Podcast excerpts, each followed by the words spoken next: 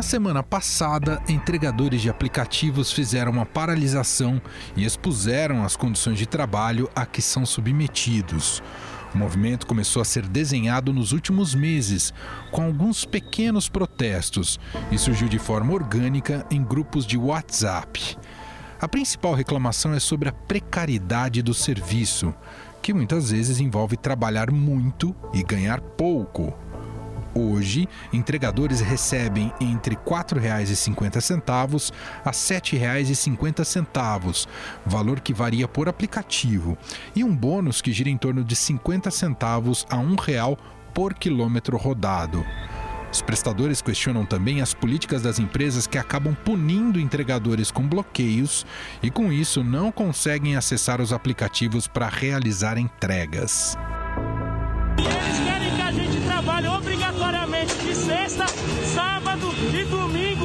Para a gente poder trabalhar o resto da semana, porque tem que atingir uma pontuação para poder trabalhar na semana. Na questão da segurança, principalmente em meio à pandemia, eles pedem equipamentos de proteção para trabalhar. Além disso, exigem que as empresas deem algum tipo de auxílio quando o entregador sofrer um acidente e tenha que ficar um período parado. Sobre as condições de trabalho dos entregadores, eu converso agora com Paulo Lima, o Galo, um dos líderes desse movimento. Tudo bem, Paulo? Obrigado por nos atender, viu?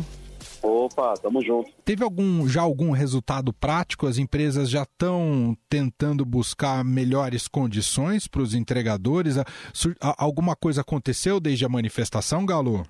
Não, a iFood colocou uma nota dizendo que elas respeitam os entregadores e que valorizam os entregadores, mas não houve uma linha de diálogo ainda para a solução, não. O Galo, o que, que vocês consideram mais fundamental que mudasse é, na, na condição de trabalho, na relação de vocês com, com esses aplicativos, Galo?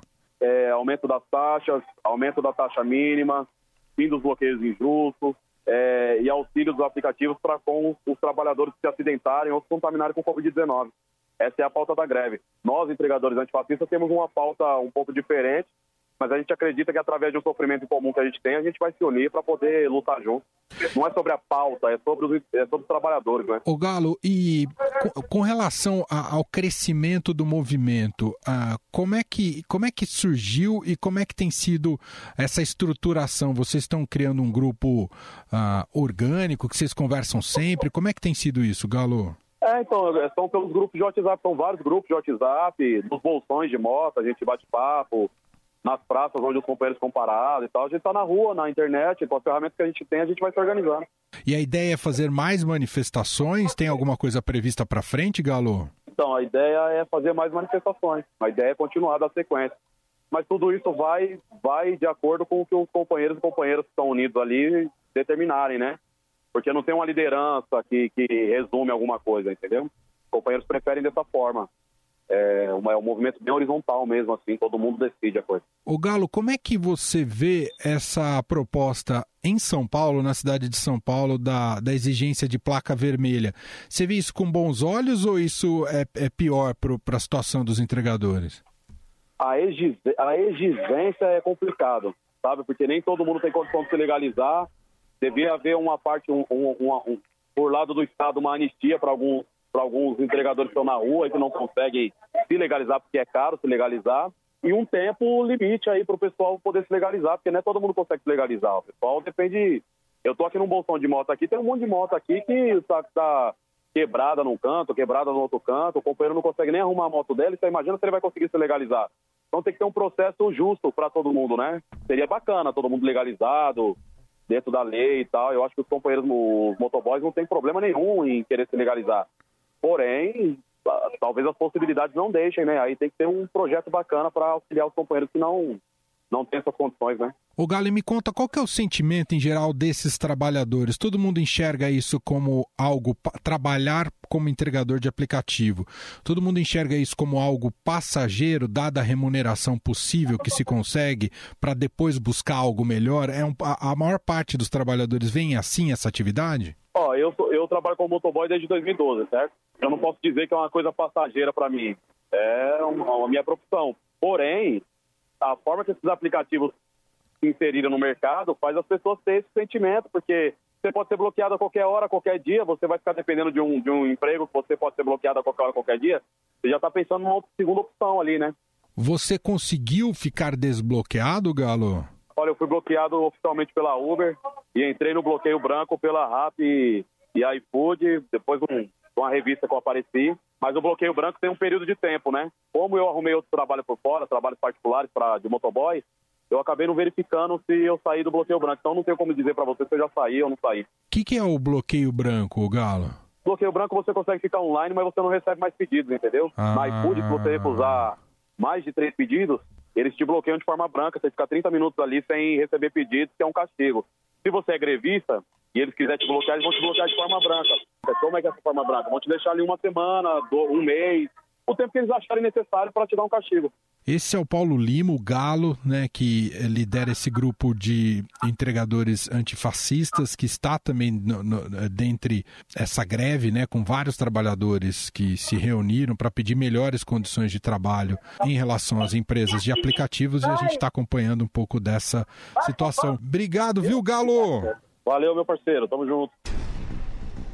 Para os especialistas, as exigências são justas, mas são complexas e criam um paradoxo. Ao mesmo tempo em que os entregadores se dispõem a trabalhar como autônomos, exigem alguns direitos das empresas. O número de entregadores em aplicativos no Brasil atualmente não é informado. Só na cidade de São Paulo são 50 mil de acordo com os próprios aplicativos. Com a pandemia e o isolamento social, o uso de aplicativos de delivery no mercado como um todo subiu de 9% para 32% na comparação entre abril do ano passado e abril deste ano, segundo o Instituto Food Service Brasil.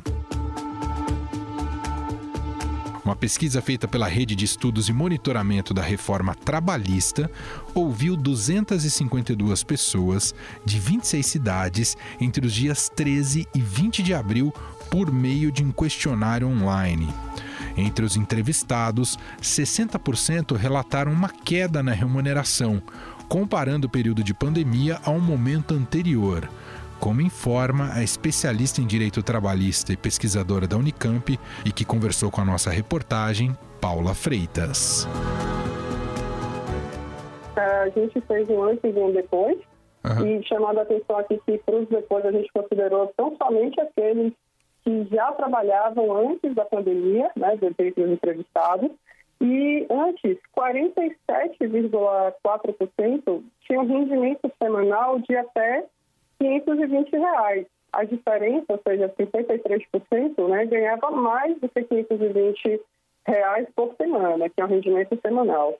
Durante a pandemia, esse número subiu de 47% para 72%. Uhum. Né? É, é, um aumento de 25%, ou seja, um a cada quatro é, trabalhadores teve o seu rendimento semanal reduzido né, para até 520 reais por semana.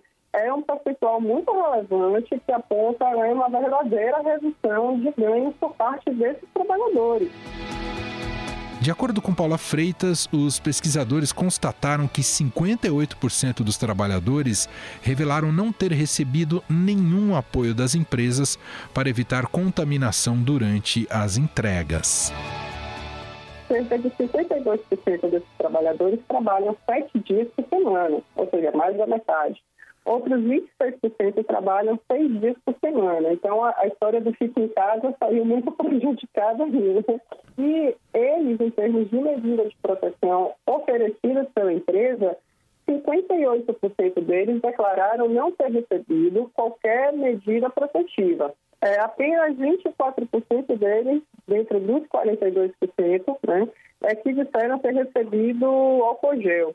E outros 15% também dentro desses 42% é que disseram ter recebido máscaras. Né? Então a gente viu assim que a preocupação né, é, é, em ofertar medidas protetivas por parte da empresa ainda existiu. É, é, o que estava assim, facilmente disponível foi uma quantidade mínima que alcançou alguns empregadores mas longe de ser é, uma preocupação da empresa com a segurança social né, daqueles que estão trabalhando para ela e ofertando, inclusive, a majoração dos seus lucros durante um período que o resto do mundo está em crise. Né? A pesquisadora da Unicamp identifica também o aumento da desigualdade entre o faturamento das empresas e o ganho dos entregadores. E um dos motivos de você regularizar né, na, na dinâmica social o proveito econômico do empregador, do empresário, do capitalista, é que ele também assume o risco da atividade. Né? E o risco da atividade, inclusive, os riscos de acidente, por exemplo, sobre aqueles que trabalham para ele e sobre o trabalho de quem né, eles oferem lucro. Né? E o que a gente assiste hoje, voltando para a questão da revolução industrial, né, é o risco completamente colocado nas costas do trabalhador. O risco da atividade é todo por conta desse trabalhador. Você assiste uma proletarização, né, é, com mercantilização exacerbada né, da força de trabalho, o risco da atividade está todo no indivíduo, embora ele não possua aqui, ou continue sem possuir, melhor dizendo, né, os instrumentos de trabalho, né, mais que hoje está é, tá muito concentrado no uso do aplicativo, na tecnologia da plataforma digital, é, e que vai formando grandes monopólios é, mundiais, inclusive, né? não é tão somente é, é, é dentro do cenário do, do, do, Estado Nacional, mas é, é supranacional essa força e essa concentração de capital, e que vai cada vez mais empobrecendo a outra força. Juliana Inhas, que é professora de economia do INSPER, nossa entrevistada aqui também, lembra que o fechamento de vagas de trabalho que vem antes da pandemia faz com que as pessoas aceitem a precarização para não perder renda. Então, naturalmente, a, a, precarização acaba, infelizmente, sendo uma consequência um tanto do momento que a gente vive. Né? A gente enxerga hoje que as pessoas precisam achar meios de se sustentar, então elas precisam, de uma forma ou de outra, arrumar é, maneiras de colocar a comida em cima da mesa de uma forma bem objetiva e muitas vezes elas acabam tendo que se submeter a condições de trabalho que de fato não são as ideais. Então elas acabam tendo que aceitar condições é, de trabalho que são ruins, elas acabam tendo que receber, acabam aceitando receber salários que são menores do que aqueles que, de fato, elas gostariam de receber ou acreditariam que fossem os salários ideais. Elas acabam aceitando, então, essas condições precárias dentro dos estabelecimentos ou dos locais de trabalho para que elas consigam esse, essa mínima sobrevivência necessária. É, então, infelizmente, o contexto acaba nos levando para uma situação onde a precarização ela acaba sendo uma consequência é, infelizmente, dos contornos né, desse desenho em que a situação, que a situação econômica é, proporciona. É, por outro lado, é óbvio que é, determinadas categorias acabam sofrendo, né, e, e, naturalmente sofrem mais ou menos com as condições atuais. Né? Então, determinados tipos de trabalho, determinadas qualificações ficam mais ou menos suscetíveis a esse tipo de precarização. Apesar de apontar essa precarização, Juliana Inhas lembra que, se criar regulamentações nos serviços prestados pelos aplicativos, não existirá mais a vantagem de utilizá-los, levando à perda de empregos. A ideia de você ter um aplicativo que possibilita que um trabalhador que hoje está sem uma, uma colocação dentro do mercado possa se cadastrar, se candidatar a uma vaga, né? Que no final das contas, o que a gente está fazendo dentro desses aplicativos é possibilitar que pessoas que estão desalocadas é, se candidatem a, a postos, né, a, a colocações dentro do mercado, que é um mercado onde as pessoas são autônomas e elas consigam é, recompor pelo menos uma parte da sua renda. Então, se a gente criar também muitas é, formas de é, regulamentar, que a gente vai fazer, na verdade, é mudar completamente a característica desse mercado, que foi um mercado que surgiu para suprir uma demanda dentro da economia, é, criar também uma facilidade para o consumidor e criar serviços que fossem, de fato, um pouco mais acessíveis para uma parcela da população que até então não acionava esses serviços porque eles eram caros. Então, se a gente também regulamentar demais, é, colocando muitas barreiras, muitas cláusulas, talvez esses serviços comecem a ficar extremamente caros e aí a gente não vai mais conseguir atender aquela parcela da população que passou a usar esses serviços e que antes não utilizava. Mas acho que é necessário que a gente comece a olhar qual é a, a composição de poder entre empregadores né, e trabalhadores, e bem entre aspas, né, porque a gente sabe que não é uma relação é, formal entre empregadores e trabalhadores, dado que a gente está falando de uma relação autônoma, mas a gente acho que tem que repensar um pouco a, a divisão de poder entre as partes, porque hoje certamente uma parte está muito mais privilegiada dentro dessa história, às custas de uma fragilidade imensa da outra parte. Juliana Inhas, do INSPER, diz ainda que o consumidor pode ajudar nessa mudança exigida pelos entregadores. O consumidor acho que tem um papel fundamental de, de notar que talvez quanto mais ele é, endossa, né, sabendo, né, tendo da situação é, desses trabalhadores, quanto mais ele endossar a conduta de determinadas empresas que abusam de alguns trabalhadores ou que não dão o seu apoio né, e as condições de trabalho necessárias para esses trabalhadores, é, mas ele está, na verdade, fomentando uma divisão social e uma, uma piora da, da distribuição de renda dentro do país, que, na verdade, acaba voltando para ele mesmo em algum momento. Se a gente for pensar não numa perspectiva de curto, mas numa perspectiva de médio e longo prazo, é uma divisão social pior e uma distribuição de renda pior é faz com que a gente, ao longo do tempo, tenha piora de bem-estar, aumento de é, violência e todas as consequências que a gente sabe que acontecem porque a gente já viveu passado, no passado não tão distante, uma, uma distribuição de renda muito pior que a que a gente vive hoje. Mas não são apenas os entregadores que reclamam dos aplicativos de delivery. Uma pesquisa feita entre os dias 5 e 12 de junho pela Associação Brasileira de Bares e Restaurantes, com empresários da cidade de São Paulo, demonstra que 73% estão trabalhando com entregas e desses 80% está insatisfeito com o atendimento recebido dos aplicativos. Entre as principais reclamações estão as taxas, consideradas abusivas, a deficiência no suporte online e problemas com os entregadores. As empresas também se manifestaram por nota sobre as exigências dos entregadores. A Log afirmou que todos os entregadores sabem previamente quanto vão receber por entrega ao se cadastrar no aplicativo. A empresa disse ainda que todos os entregadores são microempreendedores individuais e que a empresa faz a distribuição de kits de proteção com álcool em gel, máscaras e luvas.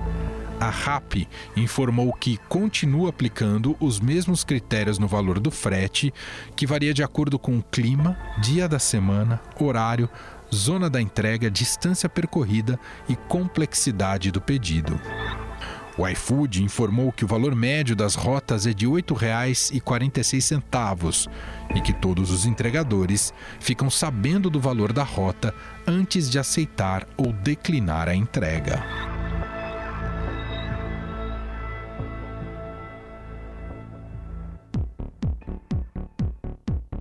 O Estadão Notícias desta segunda-feira vai ficando por aqui. Contou com a apresentação minha, Emanuel Bonfim, produção de Gustavo Lopes e montagem de Nelson Volter. Diretor de jornalismo do Grupo Estado é João Fábio Caminuto. Mande seu comentário e sugestão para o e-mail podcast@estadão.com. Um abraço para você e até mais. Estadão Notícias.